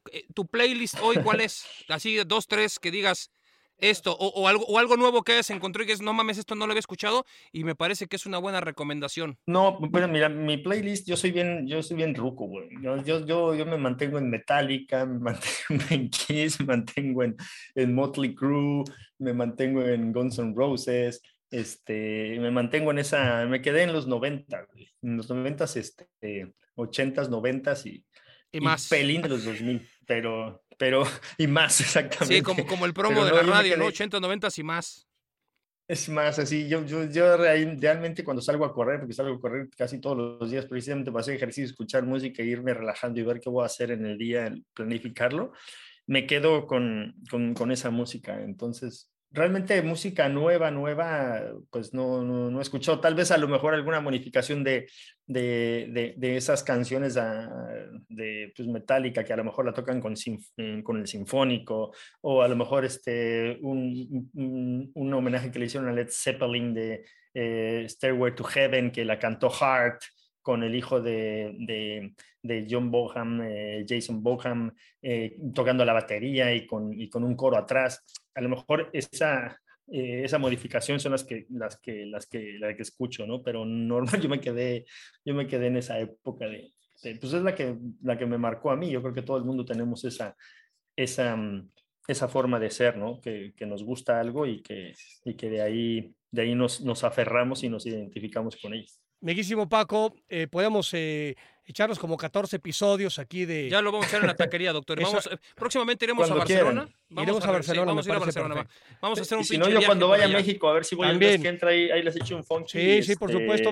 Y Paco, Nos realmente. vamos a comer, Juan Francisco. Y, y Exactamente. seguimos platicando muchas cosas. Neta, te agradecemos muchísimo. Despídete del niño, porque en el, en el viejo mundo y el bajo mundo Es de el la niño, condesa era, es el era el niño. cabrón. Es el niño, es el niño. Ya cabrón. de niño no tiene nada. ¿eh? Ahora, no, pero el hijo de la chica tiene nada más tiene cuatro arrugas, cabrón. Sigue Eso siendo sí, niño, güey. eso no sí. No, sigues teniendo un pinche muy cabrón, ¿eh? ¿Qué, te pones, güey, eh? Cremas catalanas, ¿qué te pones? no, es la sangre de indio que tengo, de indio azteca, güey. Eso, sabes ¿Cuándo has visto un indio con canas? Nunca en la vida. Oro. Tal cual, o sea, uno, uno se refiere a Claudio. Suárez y, y- y velo. ¿no? O sea, no Velo, hay velo, manera. velo al No, emperador, el emperador está emperador, cabrón. Ven, Yo- pinche Na- Nachito Ambriz también está, está al dente, güey. Era- inmortal ya está más arrugado, ¿eh? Sí, pero el Inmortal, acuérdate que tiene, güey, esa parte que dice que, que tiene genes eh, dinamarqueses, diría Negrete, ¿no? Que su abuelo, bisabuelo era de Ah, sí, sí. Copenhague o de Por los ojos, por los, por los Por los ojos, de, gato. Por, e- eso ese güey sí ¿no? tiene un poco de canas. Ese güey sí tiene canas. Pero mi Paco, te mandamos un fuerte abrazo, cabrón. Sí, es un crack. no, no, no. Te agradecemos muchísimo. Luego el- hablamos de la zona de duda porque el pinche doctor no entiende ni madre no, de no, eso. no, no, no, no, puta. Luego cuando muerto. comamos, luego cuando comamos te, te, te- te doy otros tips para que Por los favor, cabrón, porque práctica. imagínate además, hablamos de la, de la salsa y de la y este güey, me quiere- ese, ese güey es el salsero del fútbol, me quiere explicar la zona de duda, no tiene puta idea de este cabrón. Sí, no tengo idea de nada, pero, pero me divertí, güey. La verdad escuché bastante bien todo No, esto ese día se lo expliqué bien, se lo expliqué bien. no, no, no, no, por- eso la Ah, utiliza. es aquí. Dijo, sí, es la zona de duda, cabrón. Y yo, ah, perfecto. Y luego ya quedé con más dudas que la chingada, Que la- pero, pero la zona de duda la he conocido. Me parece. Cuando vengas a México nos vamos a comer, ¿va? Mi Paco, muchas gracias, cabrón. Un Con abrazote. muchísimo gusto. Muchas gracias de verdad, güey. Gracias, Doc. Gracias, Cristian. Un abrazo y un placer estar con ustedes. Igualmente, Abrazo. cuídate. Bye. Pues ahí está, doctor García, Juan Francisco Palencia, el gatiller. Eh, en efecto, el gatillero que se lo puso Enrique Bermúdez, pero lo decíamos, un tipo como muy metódico, ¿no? En, Sí. en, en- en- en todos los eh, eh, sentidos. No podemos ir diferente a la media del futbolista mexicano, pero lo platicaba con el muerto de, de Fran, De la BAT. de, de Labat, por supuesto, en ese sentido donde este hombre fue un tipo que maximizó sus, sus virtudes, te- tenía ciertas habilidades y, y lo, y lo, él lo menciona, un tipo disciplinado que estaba dispuesto a hacer algo más que los demás no hacían y acabó teniendo una carrera, Muy buena. o sea, Europa, Juegos Olímpicos, este, Copa Libertadores, eh, figura en, o sea, un- uno de los máximos, o sea, no sé si máximo referente, pero en, en Pumas es un referente siendo el de Cruz Azul, Así es. campeón con el Azul, o sea, si uno revisa la historia de, de- de Paco, Jugó en Chivas también. jugó en, en Guadalajara, tiene que ver con una, una carrera muy disciplinada, muy metódica. Lo veíamos aquí cuando tú le, le empezaste a decir una serie de conceptos. Él dijo, apunté todo lo que me dijiste y intentó contestar cada uno de esos conceptos. O sea, eh, define puntualmente a, a este hombre. Bueno, tú lo tuviste, en, eh, fuiste allá a comer con él en Barcelona y es muy grato ver un güey pues, educado, correcto, en su sitio, que tiene ideas, que las defiende, que las expone bien, que las argumenta, ¿no? Eh, no es ruidoso, no es gritón, no es, no es lapidario, o sea, es- fue un gusto realmente ahí reencontrarnos un poquillo, ¿no? Da la impresión de que él, de Palencia, digo, y se lo hemos dicho en la cara y aparte es, una, es, una- es evidente, eh, desde que se convirtió en futbolista profesional, parece que todos los días trata de ser una mejor versión de lo que, de lo que su profesión lo conlleva o lo que él ha elegido. Trata de ser cada día mejor jugador y cada día mejor, eh, en este caso, entrenador, Entrenador. que todavía no ha podido cuajar como corresponde a lo que él quisiera, pero todos los días está tratando de ser mejor. Eh, Se ve que es un tipo que ya está, que se prepara, que estudia, que, que, que se ha pulido incluso en toda su imagen, o sea, que ha mutado. O sea, sí es un. Está, eh, parece que está como en constante evo- evolución, ¿no? Como persona, da la impresión. en, en esa parte que luego, y, lo decía muy bien, que, que, a veces a, los mexicanos o a las mexicanas nos cuesta trabajo de problema de, de- compartir y preguntar. Campos tiene una gran virtud, que es algo similar a lo que tiene Palencia. Estos van y se sientan y preguntan y cuestionan e indagan, y si tienen dudas te dicen. O sea, ¿no? que normalmente uno es como mucho más cuidado, más callado, y no, no, no- es que no, no quieres ¿no? de decir lo que tú piensas, sino que nos cuesta mucho más trabajo abrirnos y, y hablar de cualquier tema. Y estos ¿no? Campos tiene esa gran virtud, habla con las paredes y, y da la impresión que Paco también lo hace puntualmente en su chamba, ¿no? Sí, sí. Pues nos despedimos, doctor. Ha sido otra vez eh, un rotundo éxito. Hoy hemos hablado de, de fútbol, de entrañas del fútbol y también hemos dado algunas Música. dosis de música Y erecciones. Y, y erecciones, ¿no? Las erecciones también fue interesante hablar de ello porque uno nunca sabe, más vale. Si usted tiene chance. Y ¿Téngalas o cómo? Bueno, No, pues, bueno, ah, ah. Si, si Bendito, usted, güey, si usted es varón y, y todavía le funciona, pues des un jalón porque eso No, le aparte, puede alivianar. Usted puso eh, unas pinches cifras bastante, o sea, demandantes. Pues fue ¿no? las... Sí, bueno, sí, eso. O sea, cu- cumplir sus pinches promedios, la madre que nos parió. Mira, yo ya no sé si puedo cumplir los promedios que me corresponden a mi edad, siquiera nada más con Halloweenes, ya no sé. No, no, no, ya, qué aburrido tampoco, no chingo. No lo sé, güey, pero de última, pues ya, si, si es para tratar de entrar en la estadística. Hay que Haya, dar- haya sido como haya sido, ¿no? Bueno, Vámonos, pues. hay otros como Macías y como Labat que nomás no, no, no, no dan pie con bola, doctor. ¿También la va llegó virgen al matrimonio? También, también. Dios. De hecho, creo que sigue virgen. no manches. Y eso, es- eso es- se habla bien de ti, bien de muy bien, eso está perfecto. Besos. Vámonos. Gracias al gatillero Palencia por la aventura de hoy. Dicen que la música es capaz de cambiar el estado de ánimo de las personas, incluso afectar de forma positiva la actividad neuronal y celular de los seres humanos. La música es considerada una de las bellas artes, por eso Amazon Music tiene buena música, y en medio de toda ella, las voces melodiosas del Dr. García y Martinoli en esta obra de arte. Exceso de Humo es una producción original de Amazon Music y Wondering. Producido por Studio Sport Entertainment, SADCB. Conducido por Luis García y Cristian Martinoli. Bajo la dirección de Rodrigo Macías. Diseño de audio, Emilio El Chino Ortega. Producción ejecutiva, Rodrigo Macías. Aquiles Castañeda Bomer y Francisco Lavat. Exceso de Humo es una producción de Amazon Music y Wondering. Jessica Radburn y Marshall Lurie. Por favor, comparte este podcast ahora mismo. Hasta muy pronto.